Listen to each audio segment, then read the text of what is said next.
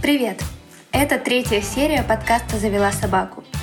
Сегодня мы поднимем еще одну очень важную тему перед тем, как вы решитесь взять или не взять к себе домой хвостатого друга.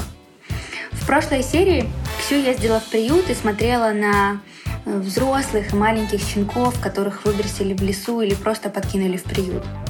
Но в итоге Ксю поняла, что не готова пока брать собакина из приюта. И поэтому сегодняшний эпизод будет о том, как выбрать породу.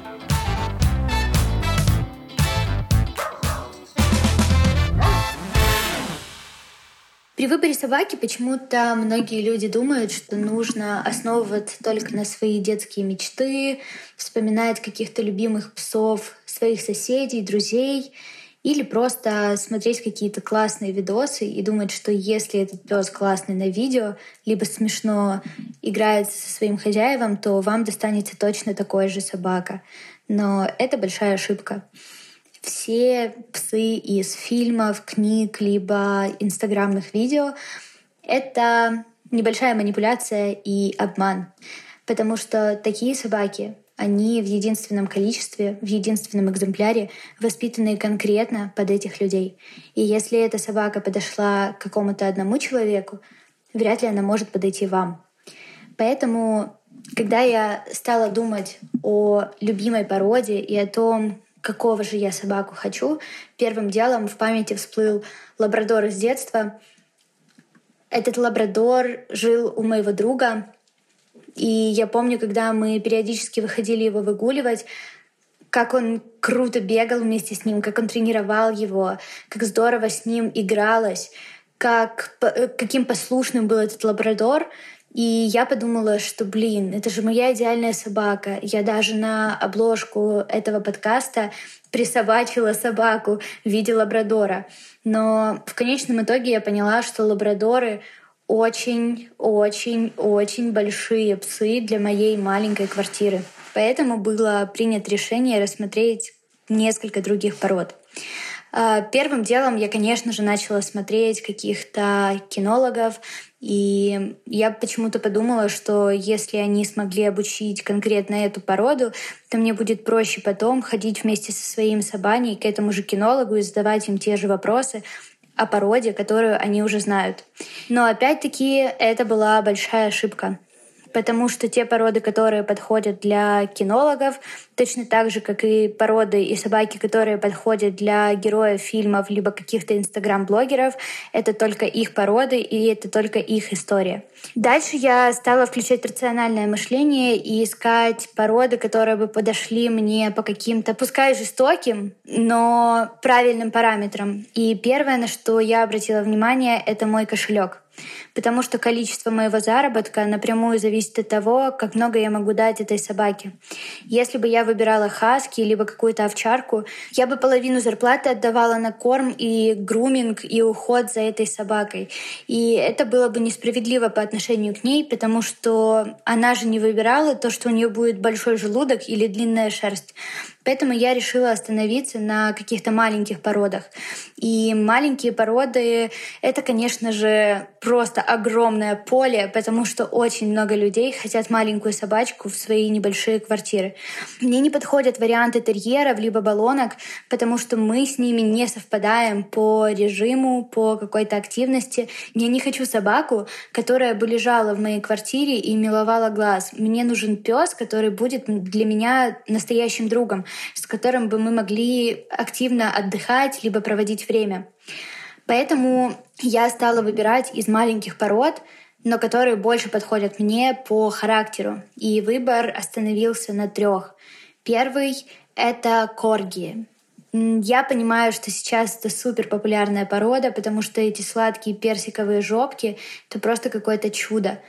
И их короткие лапки и веселый нрав. Они, наверное, покорили сердца каждого.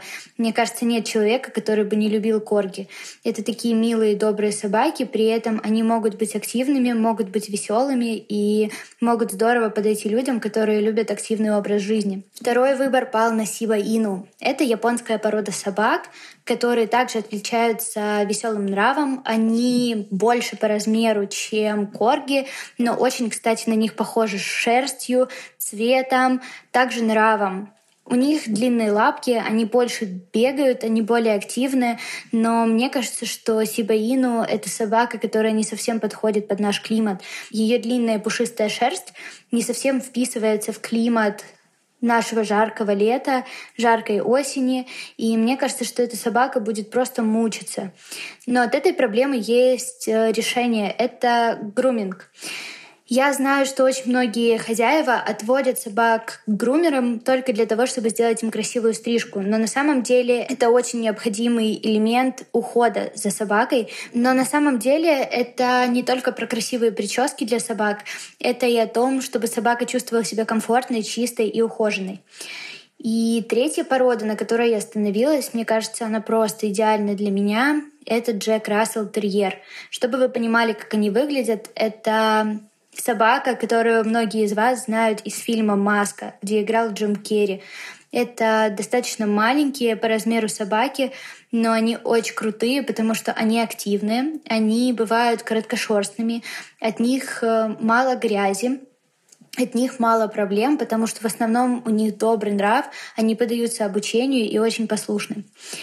Я долго сомневалась, подходит ли мне эта порода. Я читала нескольких кинологов, которые рассказывали про особенности характера, про особенности этой породы. И все равно я поняла, что Джек Рассел Терьер — это идеальный пес для меня. И, наверное, Лимон — это все таки не про Лабрадора, не про Добермана, не про Хаски. Это конкретно про Джек Рассел Терьера, который, я очень надеюсь, рано или поздно появится в моем доме. В подкасте «Завела собаку» появился партнер. Это сеть зоомаркетов «Мастер Зоо».